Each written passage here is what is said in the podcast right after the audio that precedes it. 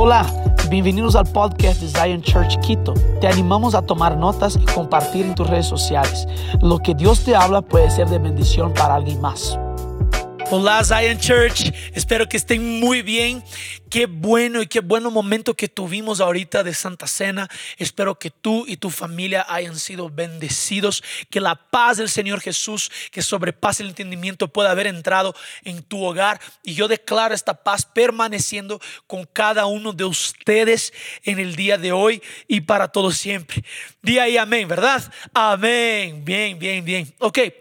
Semana pasada nosotros empezamos, más bien, yo di una prédica de introducción a lo que será nuestra serie Alma próspera. Y si tú perdiste la prédica la semana pasada, entra aquí en el canal de YouTube. Aquí abajito puedes hacer clic ahí en Zion Quito y va a aparecer conectando a la fuente. Esa es la prédica de la semana pasada. Y hoy vamos a hablar y comenzar la serie Alma próspera. Ya deja ahí tu Biblia abierta conmigo en tercera de Juan capítulo 1, 1 y 2. ¿Ok? Ese es el texto base de toda la serie. Y mira, como yo hablé semana pasada, yo siento, y nosotros como liderazgo de, de, Zion Quito, sentimos que Dios quiere traer una salud emocional, una salud en nuestra alma. Ahora mira, nosotros sabemos que somos compuestos de cuerpo, alma y espíritu. ¿Verdad? Sabemos que Jesús cuando resucitó y cuando nosotros nacimos de nuevo, hablamos sobre eso en la serie Reciban el Espíritu. Sabemos que nacimos de nuevo en nuestro espíritu. Ahora, lo que nosotros también tenemos que entender es que hay nuestra alma. Nuestra alma está eh, eh, es compuesta de nuestros sentimientos, nuestros deseos, nuestros pensamientos. Esto es nuestra alma. ¿Ok? Entonces yo creo que el Señor Dios no solo nos salvó en nuestro espíritu, pero también Él quiere restaurar nuestra alma, nuestros sentimientos, nuestro, nuestro ser, quienes somos, ¿ok? Y yo creo que también Dios quiere sanar tu cuerpo. Así que tienes, si tienes alguna enfermedad, pon tu mano ahí en tu cuerpo y yo declaro sanidad ahora en la autoridad del nombre de Jesús cualquier enfermedad. Te echamos afuera ahora, te echamos fuera cualquier enfermedad y ahora si tú estás siendo sanado, tocado por el Espíritu, pon ahí, estoy sanado, estoy sano. El Señor Dios me ha sanado. Gloria a Dios por eso. Una otra cosa, si tienes algún motivo de oración, también nuestro equipo de ministración quiere orar por ti. Vamos a poner aquí abajo el formulario. Entra ahí y nosotros queremos orar por ti. ¿ok? Pero ahora, yo estaba hablando que nosotros vamos a hacer esta serie Alma Próspera porque sabemos que Dios quiere prosperarnos en nuestra alma. Ahora, yo quiero dejar claro y quiero decir que esta serie no es, no es no es una serie de finanzas. Nosotros creemos, hablamos de finanzas y si quieres ahí puedes volver algunas eh, en nuestro podcast, puedes ver las series de finanzas de la iglesia, pero esto no es una serie en donde yo voy a hablar sobre diezmos, ofrendas, sobre eh, eh, sembrar y cosechar que está en 2 de Corintios capítulo 9. No es eso. Yo quiero hablar de la prosperidad bíblica. Yo quiero hablar de la prosperidad que es la prosperidad bíblica. Ahora, Mira, yo quiero hablar de la prosperidad que comienza adentro. No es una prosperidad de afuera, es una prosperidad que viene de adentro. Yo creo personalmente, nosotros como Zion Quito creemos que Dios te quiere prosperar en todas las áreas de tu vida, en la material, en la financiera, en tus relaciones, en ti mismo. Dios te quiere prosperar. Pero ahora, Dios quiere comenzar esta prosperidad de una forma correcta. ¿Cuál es la forma correcta de la prosperidad bíblica?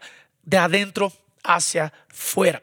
Y vamos a leer el texto base de la serie Alma Próspera, que está en Tercera de Juan, capítulo 1. Creo que ya abriste ahí tu Biblia. Tercera de Juan, capítulo 1, versículos 1 y 2. Y dice así: El anciano Agayo, el amado, a quien amo en la verdad. Aquí estamos hablando de Juan, que escribió la carta y está enviando a una persona llamada Gallo. ¿Ok? Y él dice así: Amado yo deseo que tú seas prosperado en todas las cosas y que tengas salud, así como prospera tu alma. Juan aquí está diciendo, yo quiero que tú seas prosperado en todo. Pero ahora, que esta prosperidad sea reflejada o sea resultado de cómo prospera tu alma. Mira, yo comienzo a entender que el Señor Dios, antes de prosperarnos de forma externa, Él quiere prosperarnos de forma interna. Y yo veo al Señor Dios diciendo, yo tengo prosperidad para Zion Quito. Yo tengo prosperidad para cada persona que me busca. Yo tengo prosperidad emocional, prosperidad en el alma. Y esa prosperidad tiene como resultado la prosperidad en todo lo que haces. Ahora, antes de todo, déjame traer un contexto aquí. Cuando hablamos, nosotros tenemos un rechazo a lo que es prosperidad, a la palabra prosperidad. ¿Y por qué tenemos ese rechazo? Y te voy a decir, porque la teología de la prosperidad promovió algo que no es una teología bíblica. ¿Qué estoy diciendo aquí, Daniel? ¿Qué estás diciendo, Daniel? Estoy diciendo que la teología de la prosperidad produjo una mentalidad de que yo primero soy prosperado afuera para después ser satisfecho adentro. Mira, yo uso Dios como un medio para alcanzar la riqueza, la prosperidad.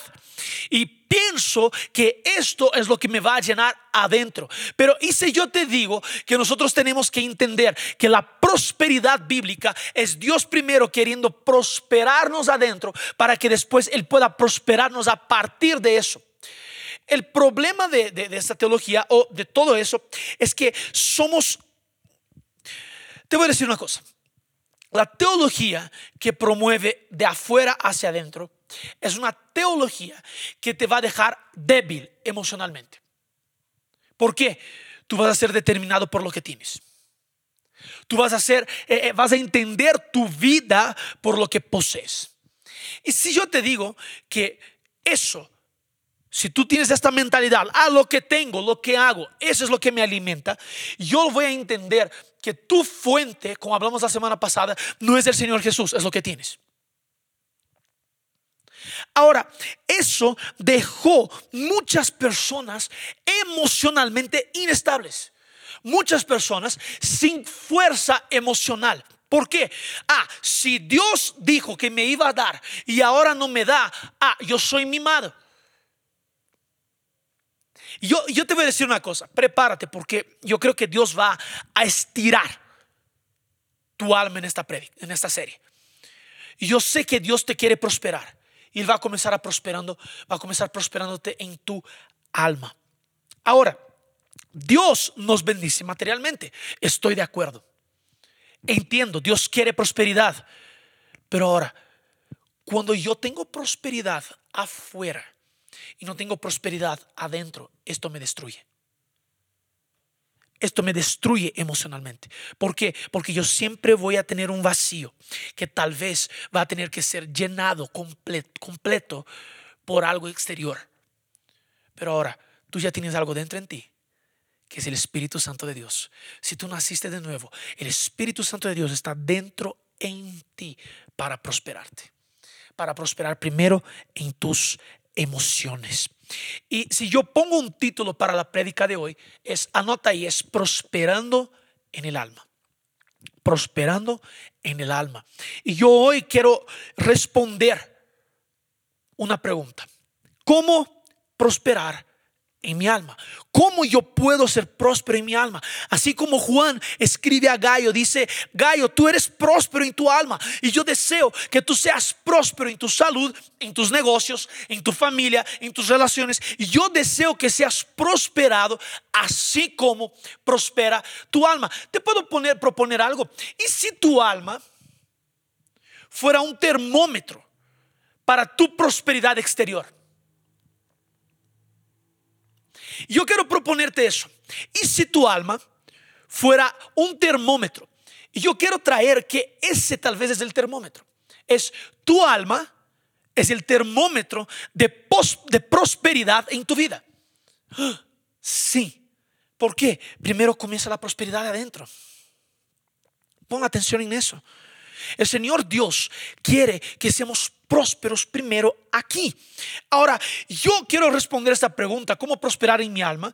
Y yo comencé, cuando yo pensé en esta pregunta, yo comencé a pensar en los grandes hombres y mujeres de Dios, en la palabra de Dios, en la Biblia, que pasaron por momentos de tribulación, de angustia, pero aún así Dios les mantuvo sanos. Puedo aquí traer el ejemplo de Job. Puedo aquí traer el ejemplo de Elías, y donde la Biblia dice que Elías estaba literalmente en una caverna solo. Y el Señor Dios se presenta a él y dice, hey, yo soy el Dios. La, la Biblia dice que se presenta como una brisa suave. Y Dios estaba ahí para cuidar de Elías. Mira, te voy a decir una cosa. No es porque servimos a Dios que no vamos a pasar por tristeza. No es porque servimos a Dios que no podemos, tal vez, que, que la depresión no puede intentar venir. No es porque servimos a Dios que no vamos a tener ansiedad. Pero ahora, independiente de todo eso, yo tengo que entender cuál es mi fuente. Yo tengo que entender en dónde está apoyada mi alma. Mira, yo comienzo a entender que muchos de estas personas, esas personas de la Biblia, ellas tuvieron y pasaron por aflicciones, por tristeza. Ellas pasaron por momentos de momentos de tribulación, de aflicción. Pero esas personas buscaban en Dios su lugar seguro. Buscaban en Dios su lugar seguro. Ahora, yo tengo tres puntos. Mes de julio tiene cuatro domingos. Y nosotros vamos a hablar sobre cuatro o tres puntos y yo voy a traer una introducción de las próximas tres charlas, ¿ok? Entonces vamos a hablar cada domingo uno de esos puntos. Entonces aquí yo, mi intención hoy es traerte una introducción de lo que será todo el mes de julio de prédicas. Y vamos a abordar tres temas. Hoy vamos a hablar cómo prosperar en mi alma, prosperando en mi alma. Y cada punto que yo mencione va a ser abordado en un domingo. Entonces tenemos tres puntos para el día de hoy. Entonces, el primer punto es cómo prosperar en mi alma o prosperando en mi alma. ¿Cómo puedo prosperar en mi alma? El primer punto es recibiendo afirmación de Dios Padre. No hay cómo prosperar en tu alma si tú das oídos a otras voces. David dice algo muy interesante. Él dice así, ¿por qué estás abatido? Mi alma y te preocupas dentro en mí. Y David, él va a comenzar a decir, tú pusiste atención o tú diste tus oídos, alma, pon atención, alma, tú diste tus oídos a las voces de los que dicen, ¿dónde está tu Dios? David propone que cuando yo doy oídos a otras voces que no son, que no es la voz de Dios, que no es la voz de la afirmación de mi Padre, mi alma se va a bater, a batir. Mi alma se va a quedar triste, afligida. Mi alma se va a quedar eh, eh, eh, angustiada. ¿Tiene sentido lo que digo? Tiene Pastor Dani, pon aquí abajo. Tiene Pastor Dani, escribe. Ayúdame. Porque mira, yo siento que el Señor Dios, eh, les voy a decir una cosa porque yo creo que es bien personal eso que voy a decir. Yo estoy aquí sin poder moverme. Pero estoy, no puedo moverme mucho. Entonces creo que tal vez estás diciendo, el pastor Dani no está moviendo. Sí, porque queremos ser mejor para ustedes. Y yo estoy aquí tratando de no moverme, ¿ok? Entonces ayúdame. Y rite de eso también porque es bueno, es chistoso.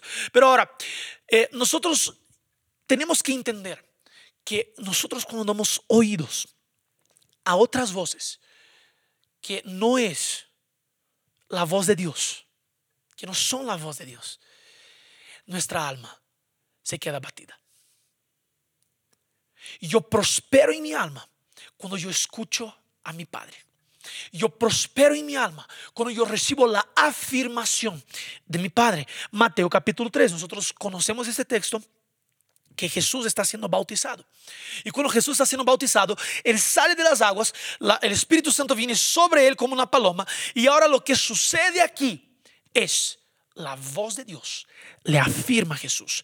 Jesús no se movía o no se movió antes que tuviera la afirmación de su Padre. Ahora, ¿sabes cuál es el problema?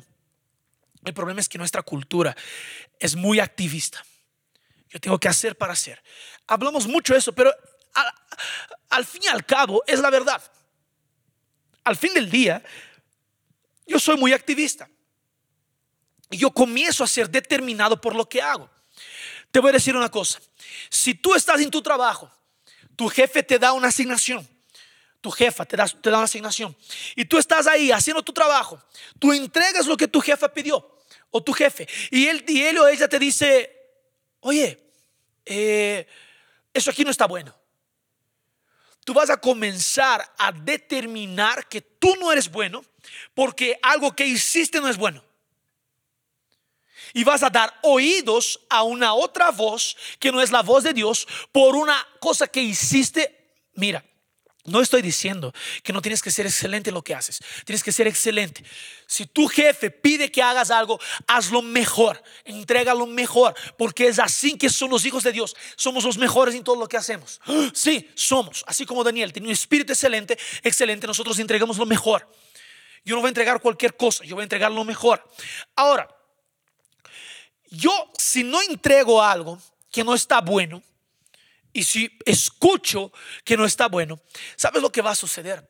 Yo voy a comenzar a entender que esta voz es lo que me está afirmando. Y me está afirmando no por algo que soy, me está afirmando por algo que hice. ¿Tiene sentido lo que digo? Y yo doy voz, oído a estas voces de lo que hago. Y yo comienzo a transformar lo que hago en mi identidad yo comienzo a transformar lo que yo hago en mi identidad. Y yo digo, ah, entonces si la persona dijo que lo que hice no fue bueno, luego no soy bueno. Y eso no es una verdad. ¿Por qué? Porque estás escuchando a partir de lo que haces. Pero ahora, hay una persona que puede decir quién eres. Una sola persona. Esta persona se llama Dios. Dios Padre. El Dios Padre de nuestro Señor Jesucristo. Él nos afirma. Él dice, tú eres mi hijo amado. Tú eres. Es un, es un, él hace aquí un, él propone que somos hijos sin haber hecho nada. Recibimos la salvación. Somos hijos. Y eso promueve algo en mi alma. Yo recibo la afirmación de mi Padre. Pero ahora, cuando yo doy oído a otras voces, ¿sabes qué? Lo que descubrimos, descubrimos que no somos suficientes. O que somos autosuficientes. o descubres que tú no eres suficiente porque, ay, no puedo hacer nada bueno. O tú vas a un otro lado, que es la soberbia, que soy autosuficiente. Y ahí ni uno de esos dos lados es de Dios. Ni el menosprecio, ni la soberbia. Es exactamente lo que Dios piensa de ti. Ahora, mi pregunta para ti. ¿Qué voces has estado escuchando? Si tú estás escuchando una voz que no es la voz de Dios, calla esta voz. Porque nosotros tenemos que caminar bajo la afirmación de nuestro Padre. Tenemos que caminar bajo la afirmación de lo que Dios dice que nosotros somos. Pon atención en eso. Porque si yo camino bajo la afirmación de Dios, yo entiendo quién soy. Y comienzo a prosperar en mi alma. Pero si yo camino bajo lo que otras voces están diciendo, yo voy a tener un problema. ¿Y cuál es el problema? Yo nunca voy a ser suficiente o voy a ser el mejor de todos. Y entra menosprecio o soberbia. Y tenemos un problema aquí. Un problema de orgullo. Tanto el menosprecio como la soberbia son problemas de orgullo. Sí, es un problema de orgullo. Orgullo porque tú te pones en una posición de que tú no eres suficiente. Y para Dios tú eres suficiente. Orgullo porque en la soberbia tú te pones en un lugar de que soy más que suficiente. Y no, Dios es suficiente para ti. ¿Tiene sentido lo que digo? Tiene Pastor Dani, escribe ahí, tiene Pastor Dani. Ok, ahora, te voy a decir una cosa. Jesús no empezó nada en su ministerio sin antes recibir la afirmación de Dios. Jesús prosperó en su ministerio porque primero recibió la, afirmación de Dios a, él mismo, a sí mismo. Él recibió y cuando él recibe, ahora él es próspero adentro y él puede prosperar afuera. Ese es el primer punto. Ah, Daniel, ¿y cómo entonces yo recibo la afirmación de Dios? Mateo capítulo 6. Entra en tu cuarto. Busca al Señor y dice, Señor, dime quién soy. Y Él va a decir, tú eres amado, tú eres escogido, tú eres perdonado. Efesios capítulo 1 y capítulo 2. Lee esos dos capítulos. Te va a ayudar bastante. Ese es quién eres. Ahora, te voy a decir una cosa. Nosotros como iglesia, como Zion, tenemos una cultura. ¿Cuál es la cultura? Cultura de honra. Es una cultura de honor. ¿Y qué es la cultura de honor? Es cuando yo, Daniel, veo en ti lo que Dios dice que quien tú eres. Y yo elijo decir quién tú eres a partir de la afirmación de Dios y no decir lo que puede lastimarte. Pon atención, tú y yo somos canales de la afirmación de Dios hacia una persona. Pero ahora, yo nunca voy a depender de una afirmación de una persona. Yo voy a depender de la afirmación de mi Padre. Si tú dependes de una persona para decir quién eres, tal vez estás tercerizando tu, relacionamiento, tu relación con Dios. Porque tú dependes tal vez de que yo te diga quién eres. Tú dependes tal vez de lo que la pastora María Ángel dice quién eres. Tú dependes tal vez de lo que Mateus, Justin, Andrés dice quién eres.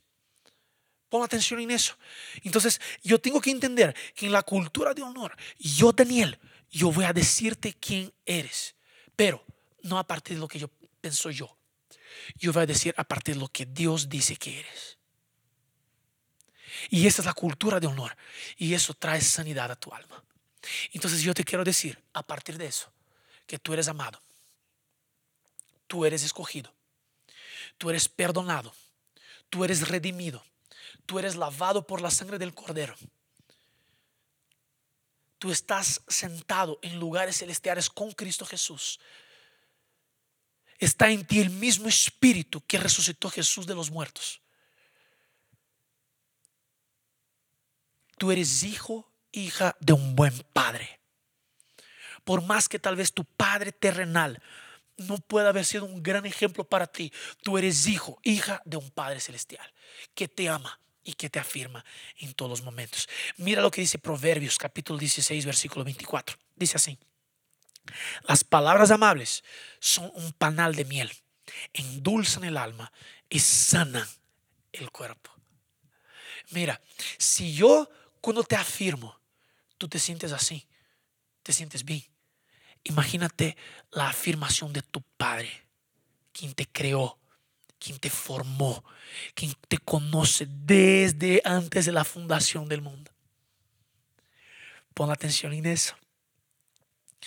Las palabras de Dios nos endulzan el alma.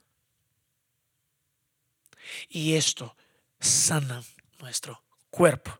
Punto uno entonces es recibir la afirmación de Dios Padre. Punto dos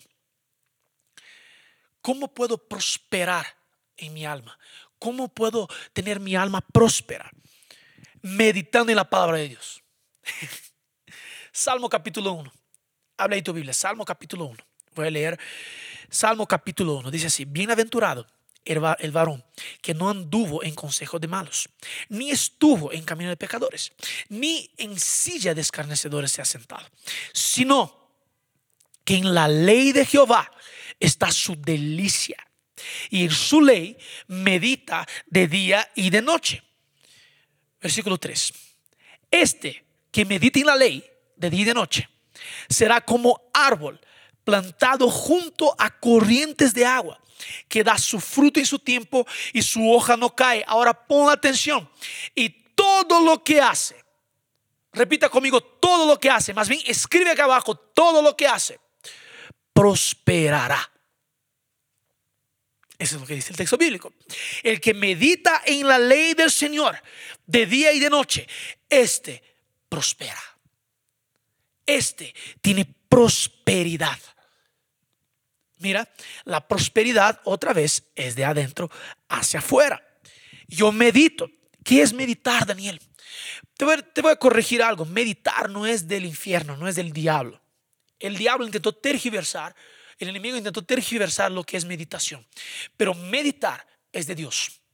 Ahora, ¿qué es meditar? Meditar es enfocar tus pensamientos y toda tu atención en algo. David propone que meditar en la palabra de Dios nos hace prosperar. Meditar en la palabra de Dios me hace prosperar. Pero ahora, David, él deja claro que no es una meditación de llegar y voy a sentar y voy a quedarme eh, eh, eh, meditando en algo. No es eso. Es meditar en la palabra de Dios. Es meditar en la palabra de Dios, la ley de Dios. Mira, eso prospera. ¿Por qué? Dice que el que medita en la ley del Señor, este va a ser como un árbol plantado junto a los ríos. Mira, junto a corriente de aguas. Y que da fruto. Entonces pon, atención el que medita en la palabra, el que medita en la ley, este es como un árbol que está conectado directamente a la fuente. El que medita en la ley, el que medita en la palabra de Dios, este está conectado directamente a la fuente. Entonces, pon atención. Y en el tiempo correcto, los frutos, o sea, la prosperidad interna comienza a hacerse real comienza a externalizarse. No sé si existe esta palabra, pero comienza a hacerse exterior. Entonces comienza con la meditación. Y quien medita en eso, ahora tiene fruto, florece, demuestra que es hijo, muestra la identidad. Ahora, pon atención en eso.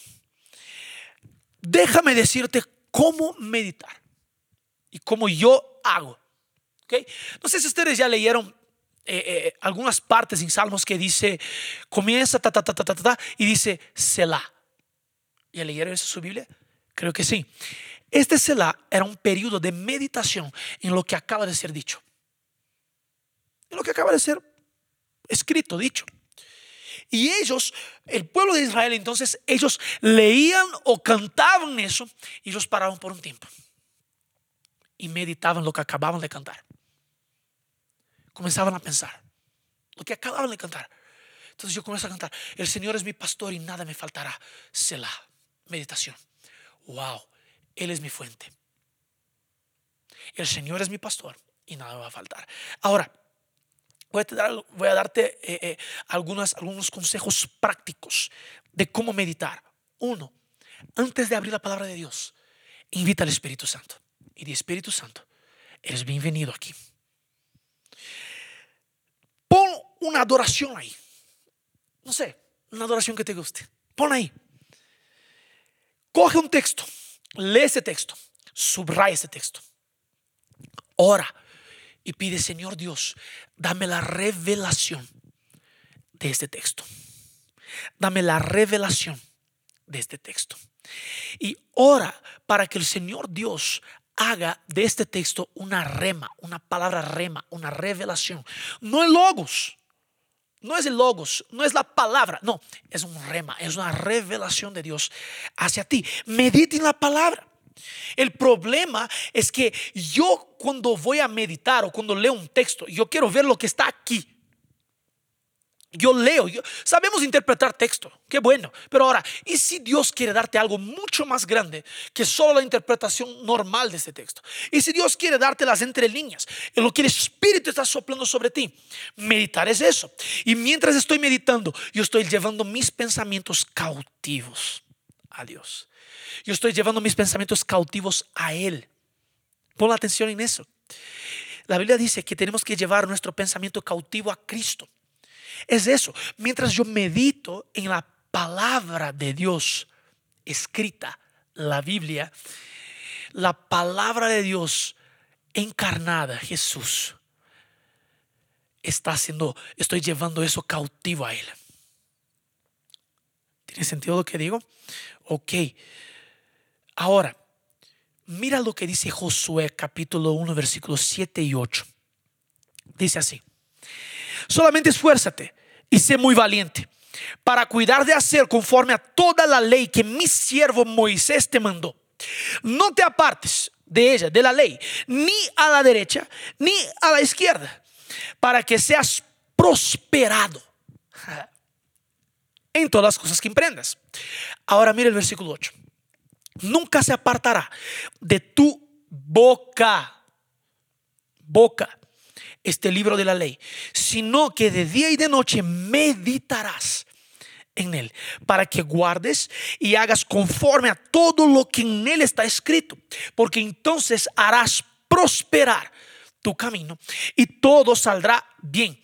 Mira, Dios le dice a Josué, esto, estas palabras de la ley no se van a apartar de tu boca y tú vas a meditar en esas palabras. Y a partir de eso vas a ser prosperado. Mira, Dios propone a Josué que no es solo meditar, es declarar. No es solo meditar, es declarar. Entonces yo medito, wow, eso se hizo revelación, eso ya, Dios trajo un rema ahora a mi vida. Yo medito. Ahora, ¿qué comienzo a hacer? Yo comienzo a declarar. El Señor es mi refugio. El Señor no se olvida de mí. Aunque mi madre se olvide de mí, Él no se va a olvidar. Yo soy hijo de Dios. Yo comienzo a declarar lo que ya fue meditado y lo que fue revelado. Mira, no es solo meditar, es declarar esta revelación.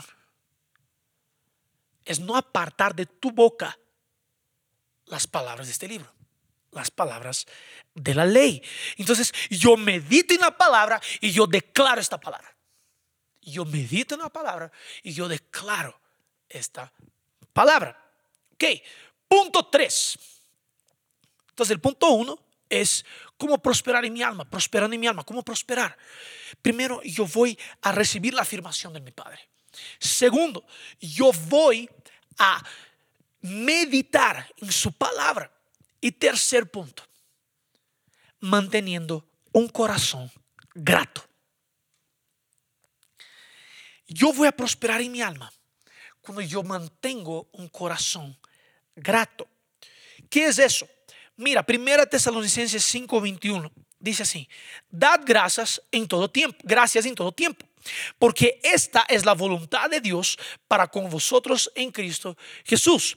Yo tengo que dar gracias. Ahora, Quiero proponerte que la gratitud genera un estado de contentamiento. Quiero proponer eso. Pero pon atención, contentamiento es diferente de conformismo. Yo no quiero conformarme con lo que estoy viviendo, pero quiero ser alegre mientras lo vivo. ¿Tiene sentido? Quiero estar contento mientras lo vivo. Mucha gente piensa que gratitud es estar conformado ay no, sí, Dios es bueno. Mucha gente piensa que tomamos a la ligera la cuestión de entender la bondad de Dios. Y es conformarse, pero la Biblia manda no conformarme, pero la Biblia manda estar contento. Alegría es una de las, de, las, de las partes del reino de Dios. Dios manda tener un corazón grato. Porque cuando yo tengo un corazón grato, eso genera contentamiento dentro de mí. Grandes cosas ha hecho el Señor por nosotros, por eso estamos gozosos. O sea, cuando yo declaro o cuando yo agradezco al Señor, soy grato al Señor por lo que Él hizo, puede estar pasando por cualquier situación, por cualquier tribulación, puede estar pasando por lo que sea. Yo voy a ser grato. Porque el contentamiento es un estado que no se mueve y que es reforzado por mi gratitud. Pero ahora, un contentamiento no es un conformismo, es Dios, yo estoy pasando por todo eso. Pero mientras estoy pasando por eso, yo sé que mi confianza está en ti. Yo sé que puedo confiar en ti. Yo sé que tú eres fiel. Yo sé que no me vas a dejar.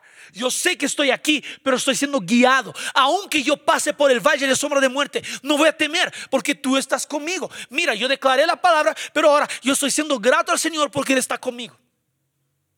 Y medio a cualquier situación. Ahora, la cosa aquí es, cuando yo soy grato, al Señor, independiente de la situación. No me estoy conformando con lo que estoy pasando, pero estoy apoyándome en la bondad de Dios. Estoy apoyándome en la bondad de Dios. Dios, estoy pasando por un momento de angustia, pero soy grato porque tú sigues siendo bueno. No estoy negando el momento actual, pero me estoy apoyando en la bondad de Dios. Me estoy apoyando en que Dios es bueno y Él no cambia. La gratitud produce el estado de contentamiento. Y estar contento en toda y cualquier situación. Mira Filipenses capítulo 4, versículo 11. Dice así, no lo digo porque tenga escasez, pues he aprendido a estar contento en cualquier situación.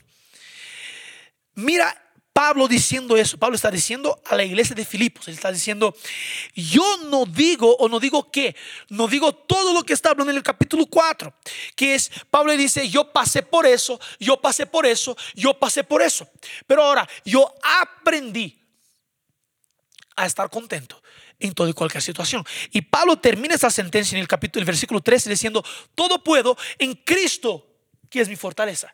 Él está, él, está diciendo así, ok, yo pasé por todo eso, pero yo aprendí a estar contento. ¿Por qué? Porque Cristo es mi fortaleza. No es la situación. Pablo no negó lo que pasó. Pablo no negó, no, no está negando lo que pasó con él internamente, todo lo que pasó externamente también. Pero ahora, él se está apoyando en que Cristo es quien da fuerza a él para pasar por todo eso. ¿Tiene sentido lo que digo? Sí, Pastor Dani, pon acá. Ahora, mira que el estado de contentamiento es un aprendizaje. Es un aprendizaje. ¿Y cómo yo aprendo? Yo voy a aprender eso. Yo voy a aprender todas las veces que yo pongo mi corazón en una posición de gratitud y entender y reconocer lo que Dios está haciendo. Y esto va a aumentar mi confianza en el Señor. Cuando yo reboso de gratitud, dice en todo tiempo, sean gratos, dad gracias al Señor Jesús en todo tiempo. Eso es lo que leímos en 1 Tesalonicenses capítulo 5. Dice, dad gracias en todo tiempo. Ahora, yo voy a aprender a estar contento cuando doy gracias todo el tiempo. Y cuando doy gracias todo el tiempo, mi corazón se va a regocijar en el Señor porque estoy reconociendo lo que está haciendo. Ahora yo voy a aprender que yo puedo confiar en Él todo el tiempo. Mira, es así que yo fortalezco mi alma en el Señor. Ahora, te voy a dar un consejo. Aleja la queja de cerca tuyo. Yo, Daniel, tengo un, un, un hábito. ¿Cuál es este hábito? Son dos, la verdad. Primero, yo cuando veo que me estoy quejando, yo me detengo este rato. ¿Por qué? Porque esa no es la voluntad de Dios. No voy a quejarme. Murmurar. Y una otra cosa que yo hago, si hay alguna persona que está cerca de mí que se está quejando, yo soy bien directo, yo digo, te vas a quejar en otro lado, enfrente mío no. Porque la queja es contagiosa.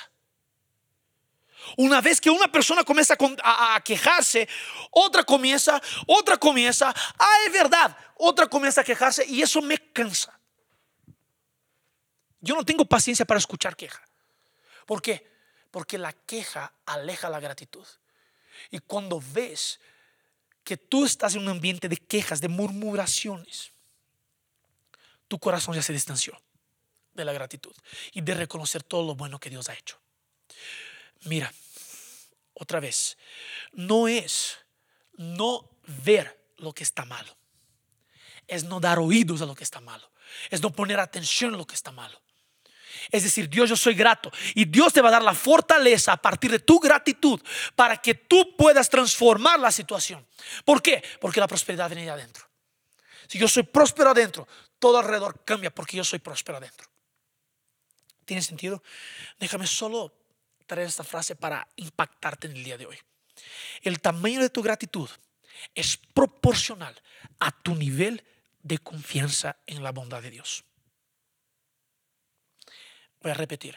El tamaño de tu gratitud es proporcional a tu nivel de confianza en la bondad de Dios. Amén. Yo quiero orar por, orar por ti. Eh, antes de orar, yo voy a pasar por los tres puntos, que es punto uno, cómo prosperar en mi alma, prosperando en mi alma. Recibir la afirmación de Dios. ¿Cómo yo prospero? Yo voy a recibir la afirmación de Dios. Voy a cerrar mis, mis oídos para cualquier otra voz y voy a escuchar la voz de Dios.